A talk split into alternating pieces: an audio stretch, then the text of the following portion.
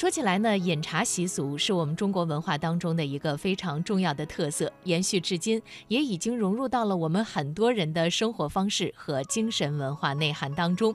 那在今天的节目当中，我们就来说说有关于茶的话题。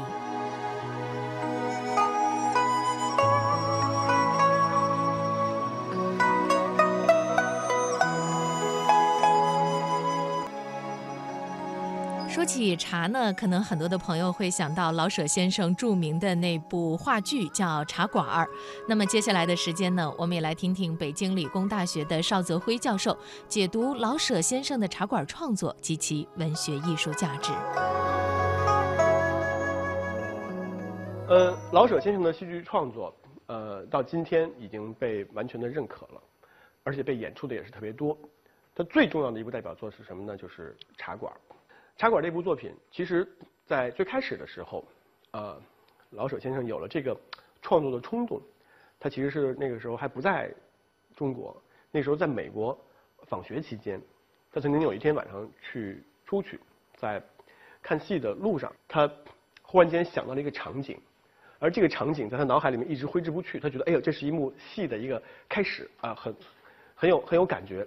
然后就想到了这个这个，在一个茶馆的一个状态中讲述一幕戏、一个故事的开始，这个状态、这个想法一直在他的脑海里面存留着，呃，直接到了这个五十年代的时候，就是开始才真正的落笔去创作这部作品，就是老舍先生这个他酝酿了很多年才去真正开始创作这部作品《茶馆》，呃，这个茶馆名字叫裕泰啊，就是裕泰茶馆。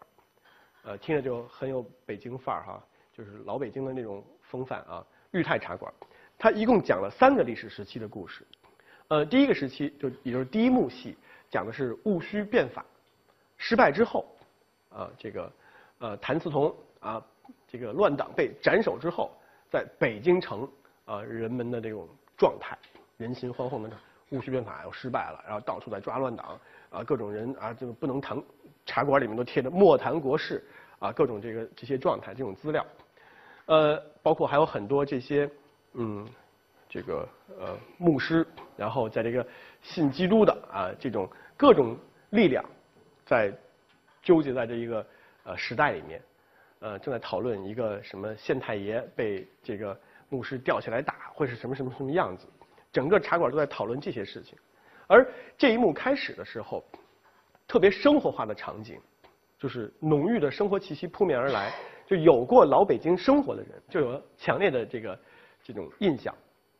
而这些强烈的印象，特别自然的融入到戏剧创作当中，是很难很难的一件事情。呃，这个可能如果同学们演过戏的话，就会知道，就是在舞台上的时候，把生活原本的样子，特别自然的流淌的呈现出来，呃，在剧作上是很难的一个。东西，但老舍先生这部《茶馆》就做到了。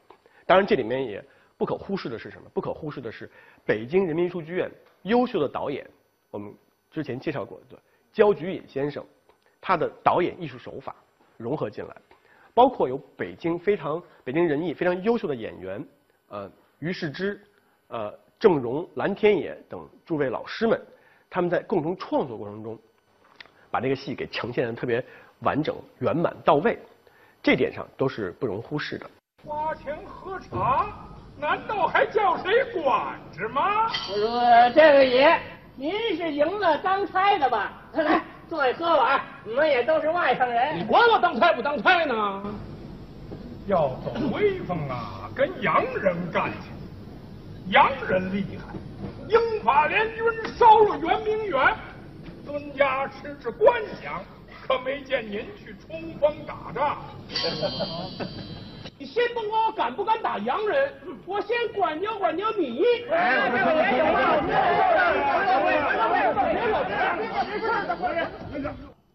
呃，这种生活化的场景，画卷式的展现，呃，在中国的话剧舞台上，呃，很少见，很难得。呃，这些东西都是由于什么呢？由于老舍先生是。北京人，啊，旗人，从小在北京长大。这个焦菊隐导演，天津人，但是大学是在北京上的，燕京大学，所以对北京的社会生活也是非常的了解。包括于世之，呃等等这几位演员，也都在北京京城里面有着这种深厚的文化或者说这种情感的底蕴在里面，所以他们创作这部作品的时候，能够呈现出更加丰富和更加强烈的表现力和感染力。就这点上来讲，就是说你对一个事物的热爱，或者说你对一个土一片土地的热爱，会直接能够影响到你对它的表达。这点上就能看得出来，这些老艺术家们对这个对这个城市、对这种文化的一种热爱的东西。好，第一个这个幕第一幕里面讲述的就是这个戊戌变法失败之后整个这个场景。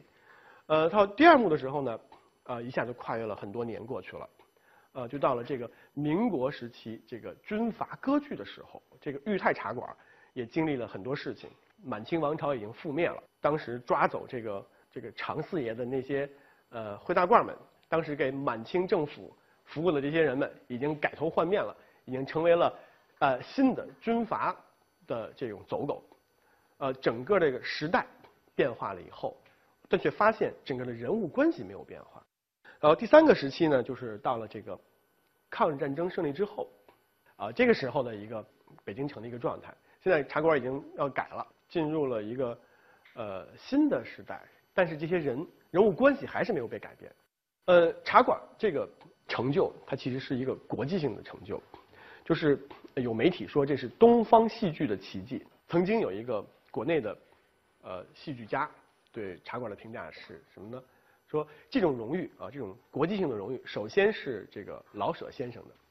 呃，老舍先生在用这样的经典的作品，才能使北京人艺的艺术家们的才华得以充分的展示，呃，驰骋于世界的舞台。使中国话剧艺术在国际上，呃，焕发了这种夺目的光彩。中国的一个戏剧家曾经说过这番话，这个人是谁呢？就是时任北京人艺院长的曹禺先生。就是曹禺他自己曾经也有一个梦想，就是他的作品能够在得得到这种国际上的认可，或者说得到更加世界级范围的这种肯定，但是没有完成。但是老舍先生这部作品做到了。从某种角度上来讲，对他也是一种，也是也是一种安慰。刚才呢，我们是听了北京理工大学的邵泽辉教授来解读老舍先生的茶馆创作及其文学艺术价值。那么接下来呢，我们就一起来话说中国茶。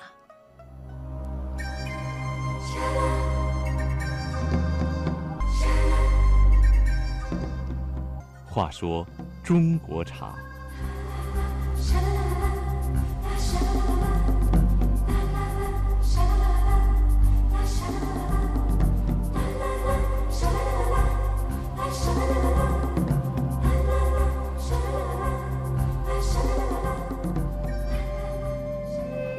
喝茶讲究随意，大杯子、大碗、小杯子、茶壶，对不对？瓷壶、紫砂壶，根据每一个人身份环境，造成了不一样做法。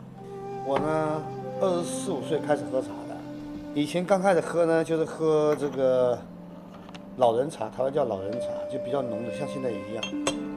我们的方式很多了，对我来讲啊，就是谈朋友。跟他聊天，然后呢，我喜欢茶壶，慢慢呢收集茶盘，所以茶应该是我每天都要喝，每天都要喝，一天不喝茶就觉得恐怕不太舒服。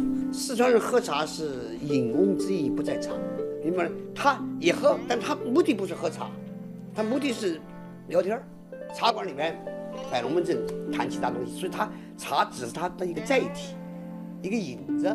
这个我十七岁离开家。就从小喝的功夫茶，当时离开家完以后，就是这离不开这功夫茶。嗯，哎，我们这个朋友哈，这个只要是在外面见到的老乡、潮州人，特别是如果到他家这个做客，那肯定是首先招待这功夫茶。我虽然是北方人啊，但我特别好茶。一有了好茶呢，我就迫不及待的就想尝一尝。有时候呢，我是约上一两个朋友来一起尝；有时候啊，我就。等不及了，就赶紧冲上一杯，先尝为快。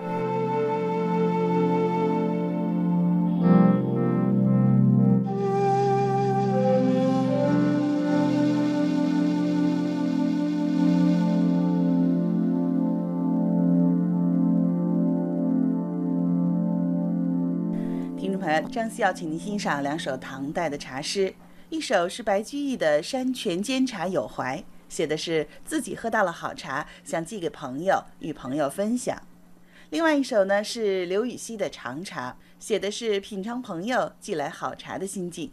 我还特别邀请本台资深编辑西村和我们一起来欣赏这两首茶诗。听众朋友好，我是西村。很高兴跟大家一起欣赏茶诗。嗯，我们首先呢，请大家一起来欣赏白居易的《山泉煎茶有怀》。首先，请大家听一听杨敞为您朗诵的这首诗：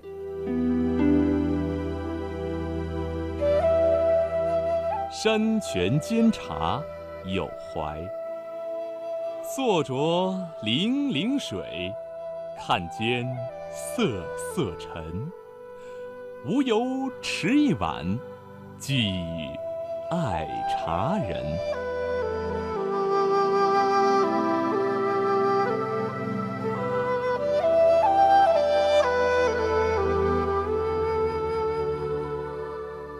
好，听众朋友，大家刚才欣赏到的是杨敞为您朗诵的白居易的诗《山泉煎茶有怀》。白居易呢是字号别茶人，也就是非常善于鉴别品尝茶的一个人。嗯，很自信啊。哎，对，这至少说明他也是一个非常爱茶的人。嗯，那这首《山泉煎茶有怀》呢，是一首非常简短也非常优美的一首小诗。嗯，一首五绝。嗯，我们看前两句：“坐酌泠泠水，看间瑟瑟尘。”嗯，这是一连对仗句啊。对。泠泠呢是清凉的意思，并不是说我们喝茶的水是清凉的，而是因为取来的这个山泉是非常的清凉的。把这个山泉呢煎熟了，然后再把茶放进去。瑟瑟尘，这个瑟瑟啊，我觉得写的也是非常有趣，因为瑟瑟本意是绿色的意思。那我们可以想见一下，在唐代呢，它是煎茶，那么先把水煮开了，把茶投进去。那这时候呢，在水上啊，可能就会泛起绿色的那种波涛、雾气，上面呢就会升腾起袅袅的茶韵。嗯，那这是说呢，这个水很好，嗯，茶呢也很好，对，一边煎茶感觉更好。嗯，我有这样的享受，但是呢，不免有一点遗憾，所以后面两句呢就是讲有怀了。这个有怀应该是怀人的意思。嗯，无由持一碗，寄与爱茶人。持就是把持啊，端起来一碗。我这儿有这么好的水烹出来这样好的茶，但是我没有办法把这碗茶呀寄给远方的爱茶的朋友。嗯，不过虽然这碗茶没有办法寄给朋友，这首诗却可以寄给朋友。哎，对，古人的作品，它的出版不像现在这么容易啊，甚至网上都可以发一发，写完了马上就抄几份寄给有关的朋友们，这样它传播的也快。另外呢，也更有利于保存。你这儿丢了，我这儿可能还有，嗯，所以很多诗大概就是这么保存下来的。对，那西村跟您说了，呃，古代文人有祭诗的习俗啊。实际上呢，祭茶的习俗也是非常的盛行的。因为我们读了很多茶诗啊，都有文人写的谁谁谁寄给茶来了，然后尝了以后，哎呀，这个茶真好，写一首诗也是谢朋友，那也是呢写饮这个茶的感受。比如说卢仝的著名的七碗茶诗，就是走笔谢孟建义寄新茶。那下面我们要欣赏的这首刘禹锡的长茶呢，就是老朋友给自己寄来了茶，然后品尝这个茶所得到的感受。嗯，我相信呢，刘禹锡这首诗呢，他肯定写完了之后，一定要寄给他那位朋友。好，那我们首先来听一听杨敞为您朗诵这首刘禹锡的长茶。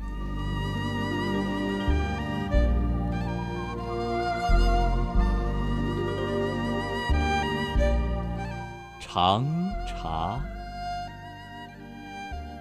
生拍方从鹰嘴牙，老狼风骥谪仙家。今宵更有湘江月，照出霏霏满碗花。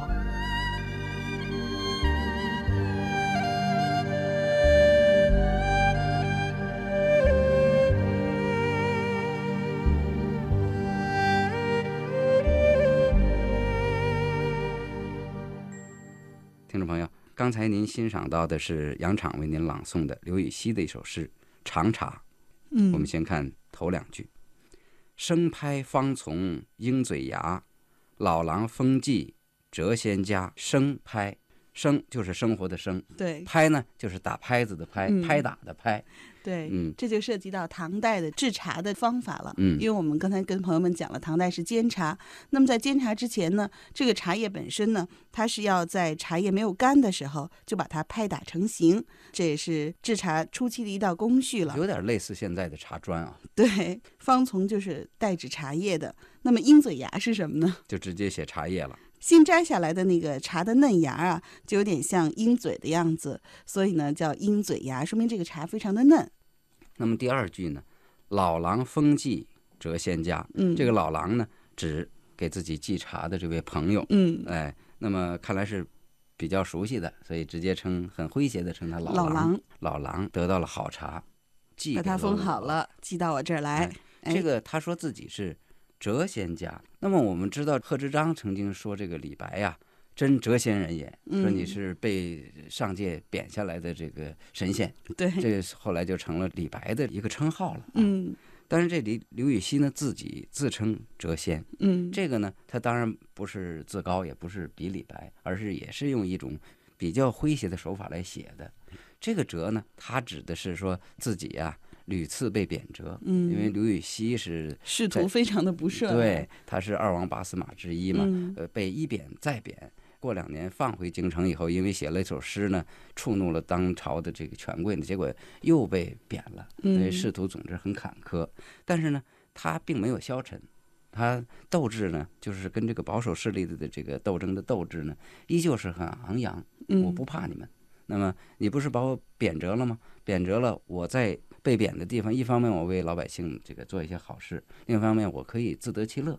对，贬谪了，我也是个神仙，嗯，所以说呢，他自称谪仙。对，我想这个谪仙，可能这个仙啊，还有一种理解，因为你看，我们知道萧然的茶诗里面说到三碗便得道哈，嗯那就说的是喝了三碗茶就可以成仙。那卢仝的七碗茶诗里也讲到，他饮了七碗茶以后就两夜唏嘘清风生了。虽然刘禹锡的仕途很不顺，但是呢，因为有茶有好茶为伴，也可以聊以自慰了。对。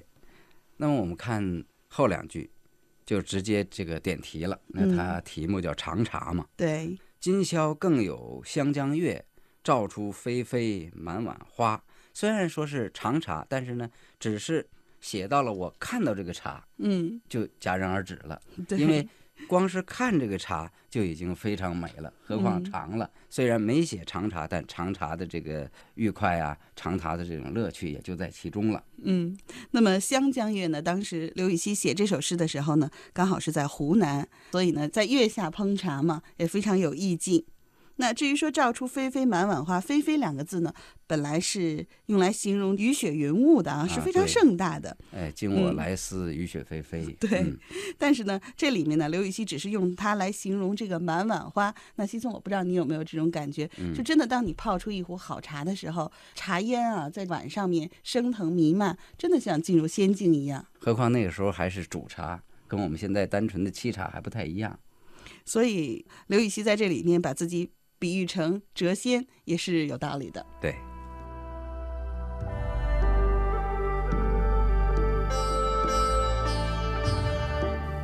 中国人爱茶，从古至今；中国人喝茶，从南到北。爱茶者说，当代人与茶的不解之缘。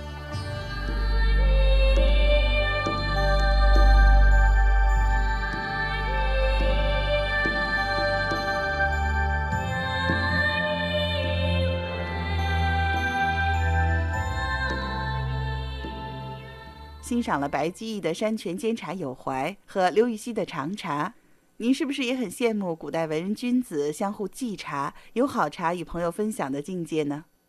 海潮出版社的主编林道远先生是十七岁就离开了家乡的潮州人，离开了家却离不开功夫茶，即使在火车上，潮州老乡也能泡上功夫茶，喝个痛快。因为我们那个在家乡那个，我只要到那个朋友那去，那首先就是茶具拿出来泡茶，哎，嗯泡茶，这是很奇怪一个操作，这，这是一种这个呃完全已经融入到血液里面一种习惯了，功夫茶，哎，这个嗯这个很奇怪，改不了的。嗯。就我这去年这个国庆节我回家以后返回北京，在龙川这个换这个京九线的时候呢，上去以后就跟我这个一样下铺的一个人，一个小年轻，哎，两句话一一听这个是老家乡，哎，嗯，就我一讲，我们这个有个特点，听到乡音就立马就很亲亲近，嗯，就像这个熟人似的，都在下铺嘛，就是聊起来，没聊几句话，这个小年轻说，哎，等我们我们泡功夫茶喝吧。我当时刚奇怪，这个这个车上怎么泡功夫茶？因为功夫茶的特讲究茶道。哎，他就从这个行李包里面拿出一个纸盒，里面就拿出一个壶，这个壶就很小，这个壶就是就像个西红柿那样的。那么还有两个小茶杯，就这么简单装在一个一个盒里面。结果当时他就用上面有一个放水果皮那个盆，就当底座啊。嗯。这样的话就打了一壶开水。嗯。就泡起来。我看他又很精通这个怎么烫的，他这一套弄完以后，哎呦，喝起来就感到。呃，挺过瘾。嗯，我们两个就就在火车上就喝起来了。嗯，边喝边聊，这个很奇怪。这个喝茶一喝茶，马上这气氛就变了。嗯，虽然外面这个这个车厢挺嘈杂的，哎，这个但是这个一喝起来来，好像就只剩我们两个很亲近。嗯，呃，这时候我们的话题能够就谈到，哎，谈到很深入。的，最后还送我这个咸鱼什么。我们这个以茶会友嘛，这茶绝对是沟通感情。后来我们边喝边聊，哎呀，今天很舒服啊，和老乡喝茶。来自台湾的詹福华先生在北京紫禁城脚下开茶馆，就是为了营造一个喝茶的氛围，与朋友分享他热爱的一切中国古老的东西。因为我自己做的是古董家具、老家具吧，哈，我我很喜欢喝茶，那我很喜欢老家具，那我想呢，去找一个地方开茶馆。我抱了一个心态，就是说我一定要把我心目中好的中国文化跟茶跟家具连集合一种样，我要让每一个人看。我想把这个老的这个家具，跟中国的茶的有关系的这个气氛呢，我想把它给弄出来。那台湾的喝茶的人会那么多，那是可能跟他当地产茶，而且呢，台湾人已经把潮州人功夫茶的模式给扩大很大很大，做了很多特制的器皿、特制的工具、特殊的泡法等等。那你产成这样的话，就跟家里摆设一样嘛。就每一个人哦，你喜欢圆的，我喜欢方的，他喜欢长的，我喜欢高的，其实就是变成这样的。然后挑好茶，那台湾的喝茶其实最重要的一个就是说，它确实是一个沟通的一个很好的渠道。比如说，我们今天想谈点事情，那我从我们常常是这样子，哎，老王你过来啊，今天晚上到我家来，我准备了几样下茶的点心，啊，然后前天刚才茶农拿了一泡很好的茶，赶紧过来过来，其实就谈事情，因为他知道我们今天要谈事情嘛。别那么直接，台湾的茶文化严格讲哈，是因为这个要慢慢把把它给形成的。每一个家里面呢，按照现在家里讲正常的哈，像我们年纪哈，最起码应该有三五把壶啊。我们家是有六七十把，是比比一般人多一点，但还不是专业的。专业人的壶多少我也不知道，就是说正常的应该有三五把、五六把壶。这每一个家庭里面，哪怕他不泡，他放了看。告诉你，哎，我们家也有茶壶，不管什么茶壶，这台湾文化。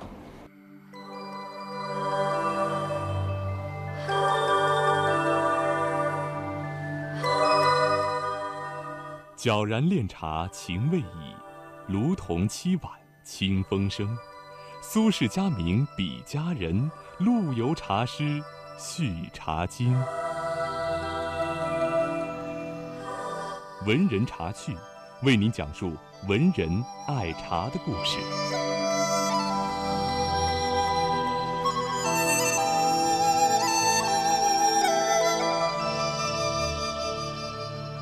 在文人茶趣小栏目里，我就给您说说唐代著名诗人白居易和刘禹锡的茶园。白居易爱饮茶，善别茶，每天与茶为伴，朋友们呢也都把好茶寄给他。白居易喝过好茶，曾经说：“从心到百害，无一不自由。”他还说：“虽被世间笑，终无身外忧。”白居易对茶的一往情深，也感染着身边的师朋文友。有一次，白居易和好朋友刘禹锡久别重逢，刘禹锡曾经有一首赠白居易的诗，说：“暂凭杯酒长精神。”仕途不顺的刘禹锡常常是以饮酒来壮志。那当时正因为饮酒过多而感到身体不适，白居易说：“茶能解酒，我每次饮酒过量都是泡茶来饮，你不妨也试一试。”刘禹锡不信，笑道：“你这是经验之谈，茶如果真有这么神奇的效果，我就喝茶不喝酒了。”哎，听说你有很多好茶，咱们俩交换一些怎么样？白居易说：“我有一种六班茶，消食醒酒是最有效的了。你拿什么跟我换呢？”刘禹锡说：“我新进得了一包菊花粉，还有萝卜腌鱼，清香可口，你不想尝尝吗？”于是刘禹锡就用菊花粉和萝卜腌鱼换得了白居易的两包六班茶，烹煮品饮以醒酒。这就是刘禹锡换茶醒酒的故事，不仅记录了刘禹锡与白居易的交往，更重要的是反映了唐人以茶解酒的习俗。